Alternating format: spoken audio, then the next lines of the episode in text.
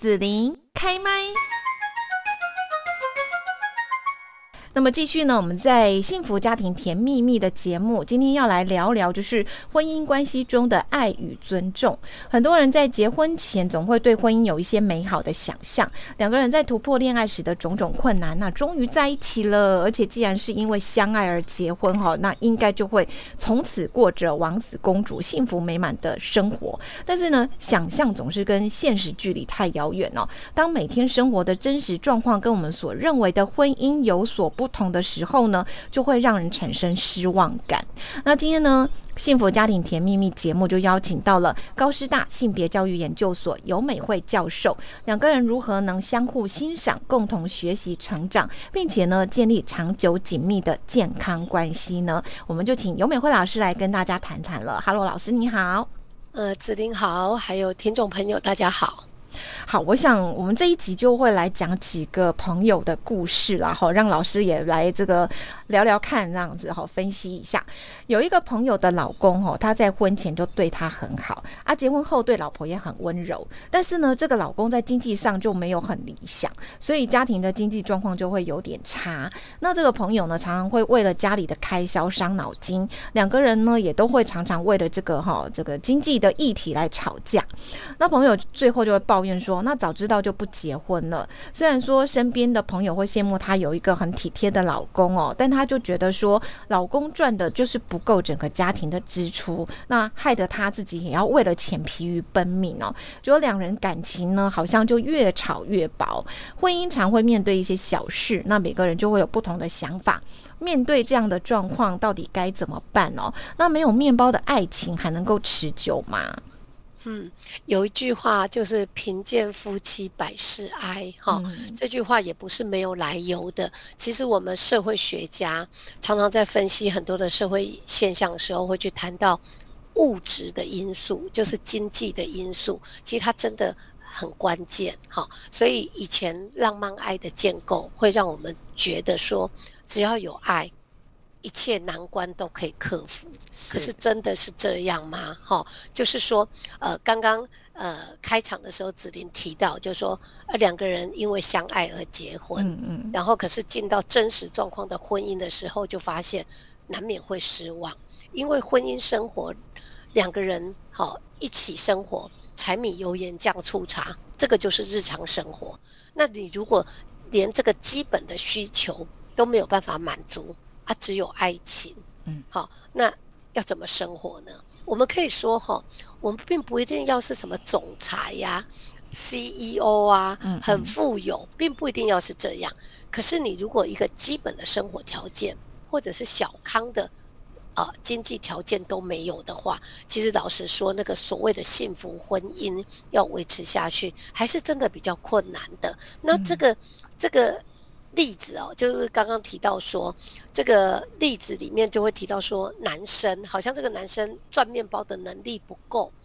那相对来说的话，这跟性别的刻板印象有关嘛？哈，是大家大家就会觉得男生应该要有肩膀，好像应该要对，然后要赚比较多钱，然后这样才是正当的，是、嗯、才是正常的。比如他得要支付家庭大部分的开销，要有这个能力，这样。对，可是现在其实有很多的另类家庭，说是另类，其实也越真的越来越多。就是说，比如说有的爸爸，有的丈夫，那他觉得他自己带小孩也带得蛮好的，然后他自己的工作也让他没有那么有成就感。那如果他要请育婴留职停薪，嗯，好，然后他也把家里料理得很好，那有什么不可以？如果他的太太在工作上是表现很好，而且正要往前冲，前途大好，嗯，嗯，对不对？那太太专心去冲职场上冲刺，那先生留在家里把家里顾很好，两个人其实其力同心，为了这个家好，嗯，这也没有什么不美满的。可是因为性别的刻板印象，是大家就会觉得在意别人的眼光。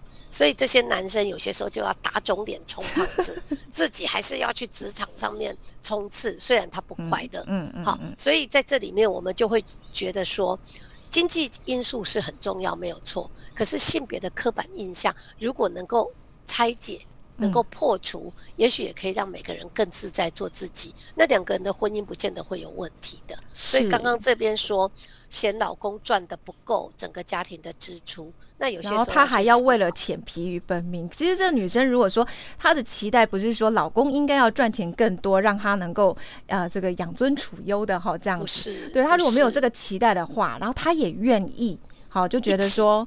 对对对对对，嘿，对，就一起哈去撑起这个家庭的经济的话，其实他不会这么不快乐这样。也就是说，经济的部分可以两个人一起来努力。嗯、那。家务的部分也可以两个人一起来努力，嗯嗯嗯、啊，可是也很怕说这个老公钱又没有赚特别多，可他又觉得家务事不是他的事，那这样的话，当然这个婚姻就要拉警报了，对不对？是是，对对对。其实讲到这个经济的问题，我就想到我另外有一个朋友了哈，他其实是老公，其实也认真赚钱，但问题是家里负债实在太大了，就是包括自己之前创业的负债哈，跟这个呃老公家。哦，我讲的都是老男生这边的负债哦，哈，包括男生家可能公公因为呃赌博或者什么之物之类的，然后也也有负债，而且他们负债好几百万，我都觉得天啊！我听到的时候，我都觉得我太佩服这位朋友了。可是呢，诶，他就愿意，他爱这个老公，他到最后也决定就跟他结婚。是这个状况下结婚的哦，然后呢，她就拉着老公一起哈，可能又不断的去创业啦哈，呃，开公司还开了好几家这个有分店的哈这样子，然后她自己本身的另外的工作这样，然后就把他们家这样撑起来。哎，我就觉得哦，这这女朋友很厉害，跟她老公感情很好哦，真的哦，嗯、那也是真的很了不起呢。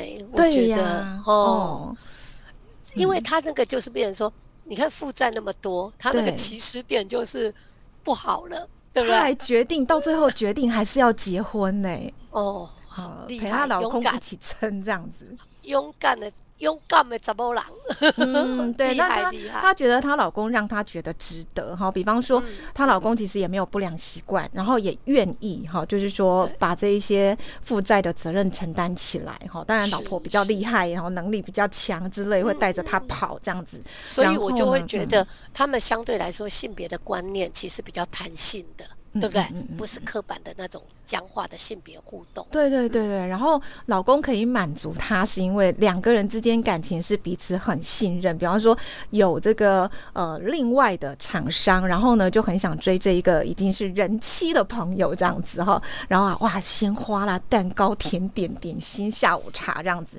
然后呢，这一个女生她就故意跟她老公说：“哎，有人在追我哎，而且还送我鲜花什么什么什么。”然后她老公就居然跟她说。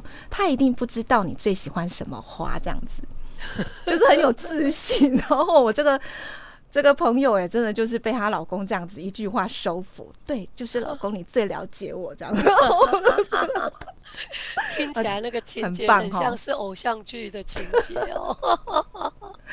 好，所以其实你看，像经济跟他们心灵、精神上面的哈，那种亲密关系上面的，其实我觉得一个家庭跟婚姻，它其实就是也不简单呐，要这样经营，然后大家彼此有默契，这样。嗯嗯，真的，所以两个人要决定在共同生活，其实本来就是人生很重要的功课，没有标准答案。可是外人在看，有些时候就想不通。可是如人饮水。冷暖自知，所以你刚刚讲的那个朋友的例子，哎，别人不看好啊，可是人家他们自己得其所在，哈、嗯。对呀、啊，真的、嗯、好。然后呢，我们再来讲到说，哈，还有一个这个故事，哈，就是说前面那一个经济啊，哈，然后两个人的个性，有一个朋友，她老公就很爱念。好，呃，常常会为了一些小事情呢、啊，就不断的念老婆，哈，一次念可以念两个钟头，然后结婚之后，哦，这个碎碎念又越来越多，好，那从碎碎念到最后演变成是大吵，然后后来又冷战哦，冷战很久，然后呢，但是老婆后来被老公这样念念久就习惯哈，但是有时候会觉得很烦，然后也觉得很委屈，好，那他想说啊，难道他就要这样一辈子忍气吞声过下去吗？这样子。嗯，其实夫妻相处哦，这种碎碎念、啰嗦，嗯嗯、哦，这种沟通的问题也是蛮让人家伤脑筋的。过去我们刻板印象都觉得女人很啰嗦，可事实上哦，日常生活里头，你仔细去观察很多的夫妻、很多的伴侣，其实那个很啰嗦的，不见得是女人，有些时候男生有可能会很啰嗦。那两个人其实，在婚姻当中磨合，彼此如果能够能够呃相处，那当然没有问题。好，可是像这里面在讲的，就是说越来越觉得越烦了。那这个时候你就会发现，如果你都不讲，你很烦，你不讲，然后这关系就会雪上加霜。所以很重要一点就是说，你觉得很烦，你可以用什么方式去告诉对方，让对方知道你的感受。然后呢，对方其实他有些时候那个啰嗦也真的不是恶意的，他可能就是急于跟你分享，可是呢，他那个分享已经过度了，他自己也没有察觉，所以呢。就是说，这时候我们就要去留意到说，两个人之间无话不谈，嗯，那可是怎么样不要变成是这种碎念啰嗦，让对方觉得烦。那甚至有更重要的，现在大家也常在谈的，子琳应该有听说过这个概念，就是情绪勒索，情勒。有些人一直在讲的时候，他其实就是在情绪勒索，他希望他的伴侣、他的家人，好，能够看见他的情绪。看见他的需求，可是他变成是勒索的性质的时候，其实让对方很不爽觉得，对对，不会觉得是舒服的。所以互动关系本来就是婚姻关系、伴侣关系里面大家的一定要去留意。那你怎么适时的表露自己的需求，嗯、又怎么去接收别人的讯息？好，我真的觉得这个很很难，真的很难。可是如果你不努力，那关系就。就差不多了嘛。好啊，如果觉得关系还值得再维系，嗯，那真的就要去想出一个解决的方式。比如说，两个人可以坐下来谈一谈，说：“哎，你真的又啰嗦了，我怎么样用方式来暗示你？因为我直接说你这么啰嗦，一定就吵架了。”对，所以，所以要不要说？哎，他很啰嗦的时候，你就开始去拿一个娃娃。然后就是在告诉你说你在啰嗦了，哦，那你不要直接说你很啰嗦，啊，你可能在家里拿个抱枕开始做一个动作，对，方就警觉。那他没有说你啰嗦，可是对方就会得到那个那个 message 那个讯息，所以说明他就会节制一下，嗯，因为他有些时候是不自觉的让自己陷入那个模式，所以两个人要去找出一个通关密语吧。好，那避免那个正面冲突。如果还是要维系这个关系的话，嗯嗯，好，那婚姻关系之间哦，怎么去学会尊重呢？如果说对方就是像刚刚我们讲的，他莫名其妙就丢出了一堆负面情绪的时候，哈，可以怎么去化解又不伤感情呢？呃。这个当然就是要找方法嘛，哈，每一对的伴侣自己要去找出一个方法。那要磨合，要讨论。可是真的，你说坐下来像在智商室里面这样子好好聊，其实有些时候也不可能。所以呢，有些时候就是可以设定一些。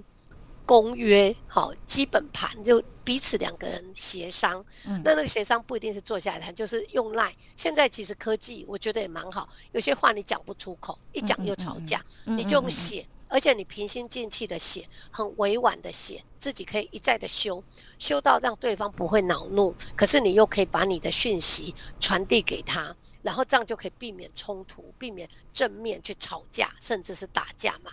然后再来就是说，是不是我们可以先讲好，如果我不想要接受你这个负面情绪的时候，你可以容许我先不回应。那我可能两个小时以后写赖告诉你我的意见，我不是不理你，只是我不要现在理你。我如果现在回应你，我们一定会吵架。那你可以容许我用写的吗？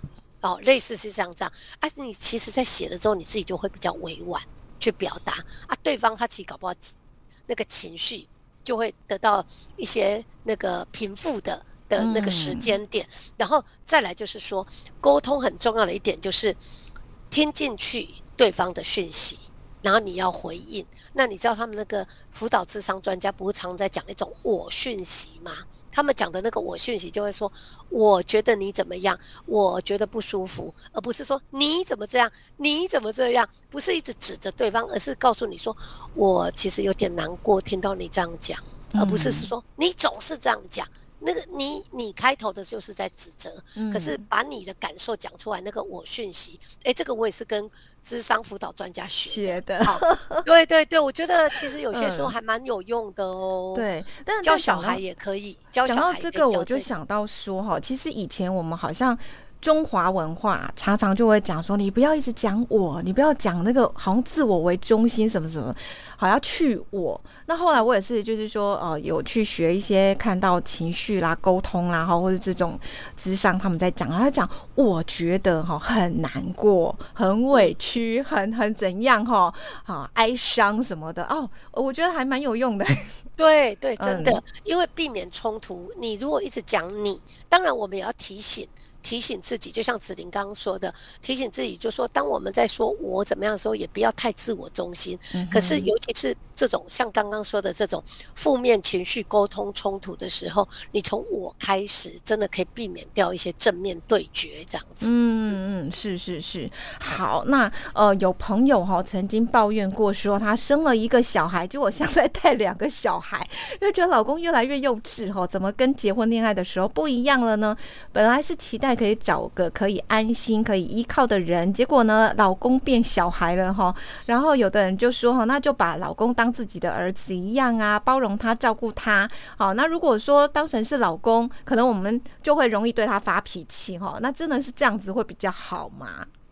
嗯，基本上这个我就不同意耶，这个我就不同意，因为我觉得。爸爸就是爸爸，妈妈就是妈妈。你是大人，你不是小孩。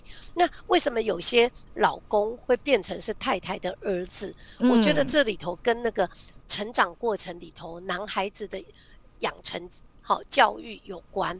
就是说，他其实可能在家里被宠爱惯了，尤其是在父权家庭。你知道以前的重男轻女，很多的男孩子在家里头是被呃拱着。对，拱着 万千宠爱在一身哦。对，我自己也真的听过，有一个朋友讲说，她的老公就是家里唯一的儿子，然后有姐姐有妹妹，然后她说她的老公就像个小霸王，连她爸爸妈妈都很怕她生气。当她在跟我描述这个情景的时候，我就说，那你一定很辛苦。她就点点头。并不会因为她老公是小霸王，她日子就会比较好。因为她老公就是习习惯被家人拱在中间了，所以她结婚了之后，她也都觉得我的需求是最重要的。我的太太为什么不能配合我？所以我刚刚要讲的就是说，其实我们如果家里有小孩是男生，小男生，我们的家庭教育很重要，就是一定要去留意到男孩子的情感的表达。好，要让他学会表述，但是重男轻女的这种父权家庭的这种意识形态，怎么样会让我们过度宠溺男孩子，以至于他没有办法做一个成熟的大人？就像刚刚这个例子，他都已经结婚了，都已经生了小 baby 了，你竟然还在跟小 baby 争宠，那这样的话不对劲啊！你是你是不是真的没有办法成为一个大人？嗯，成为一个负责任的大人，这个是人生很重要的一个课题嘛？你怎么可能永远被宠爱呢？所以我我就会不觉得说，呃，把老公当儿子，呵呵，然后这样就不会发脾气，避免冲突，这个好方法。我反而不觉得用这样的方式来解决。老公他是爸爸，他就是爸爸，嗯、他绝对不是儿子，嗯、所以千万不要有这样的想法，不然的话问题就会越卷越多。好，一个嘎一个，哦、反而不是好的解决之道。嗯、所以美惠老师，你的意思是说，我们在家庭当中的角色，好，你是扮演一个老公的角色，跟扮演老婆的角色。你是大人了，你就应该要去当那个角色，而、嗯、不是说，呃，你现在可能谁要争宠，比方说有的爸爸可能就是说，他就当他有两个女儿要宠爱之类的，哈，就是服侍两个女人，也也不好，这样在家庭婚姻中也不好。这种不好，因为大人就是大人，小孩就是小孩。嗯、太太变成老公的女儿，这个也不好，嗯，对不对？老公变成太太的儿子，这个也不好。也不好。大人就是大人，小孩就是小孩。嗯、我觉得不能够去混淆这件事情。嗯嗯嗯，是好。那呃，在这边要请教一下老师哈，就是说在婚姻关系中学习的爱跟尊重是什么呢？哈，让像老师您本身哈，我我觉得也蛮羡慕您跟师长的哈。到底你们是怎么去学习到的呢？呃，其实这种问题是最难回答。好、哦，真的，尤其是尊重，尊重这件事情，大家都一天到晚挂在嘴边，可是真的要落实，真的是有困难的。嗯嗯。好、哦，那有些时候我常常在讲爱、尊重，有些时候搭配的就是我们要一个反身性，就是反省、回看自己的能力。好、哦，就是说，其实，在亲密关系当中，我觉得。我们都需要培养这种能力，就是说，有些时候你静下来的时候，你可以去回想，你刚刚跟你的亲密爱人的互动模式，会不会有一些太 over 了？因为太亲密了，有些时候就逾越了那个界限。好，关系都有界限，人跟人相处的界限，或者你会觉得说，哦，我对外人比较客气，自己人就随便的。以前不是老一辈的那个爸爸妈妈，嗯、像像我爸爸以前在世的时候，他真的就常常说。跟别人讲啊，这温太太一晒妆唔把你们敢蒙，有没有？就是类似这种讲法。以前常会有这种讲法啊，比方说有贱内有没有？是是，所以这个就是不尊重。嗯、你知道那个有些时候是碍于情面，那个女人那个太太她不发出抗议的声音，好，可是这种讲法真的是不好，就是在贬低女人。那你想，有贬低当然就没有尊重。所以两个人相处的时候，你要看重对方的价值，你要肯定对方，他有他的长处，他有他的优点，他有他的价值。然后甚至更进一步的话，我们讲到爱，你有些时候常常为对方着想，好，对对方啊，你为他做事情，又为他付出，我们甘愿，有没有？欢喜做，甘愿受。有时候讲到爱情就是这样嘛。嗯。然后，可是你有些时候你。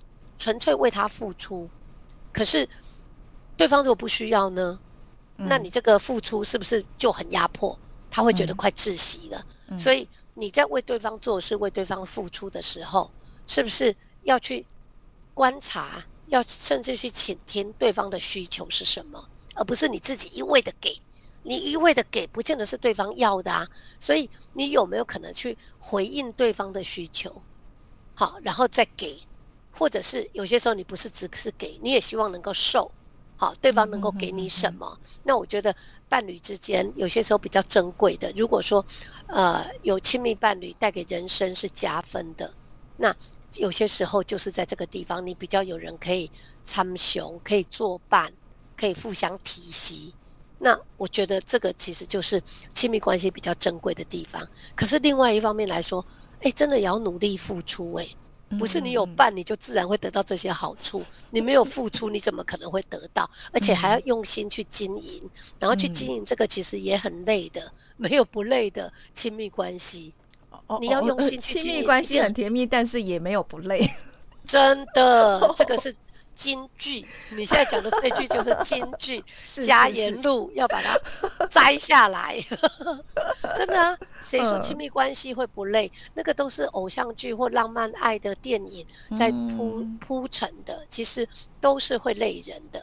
那可是你甘愿，重点是你自己心甘情愿去付出，然后当然要有来有往。一定是一个相互性。嗯、如果都只是一方付出，嗯，浪漫爱有些时候也会这告诉你，王子不断的为公主付出，可是到后来你就发现，那种亲密关系其实也是失衡的，权力是不均等的，嗯嗯，嗯，那是有问题的，嗯嗯是。所以刚刚老师所说的要有来有往，其实有一个部分就是沟通啦，哈。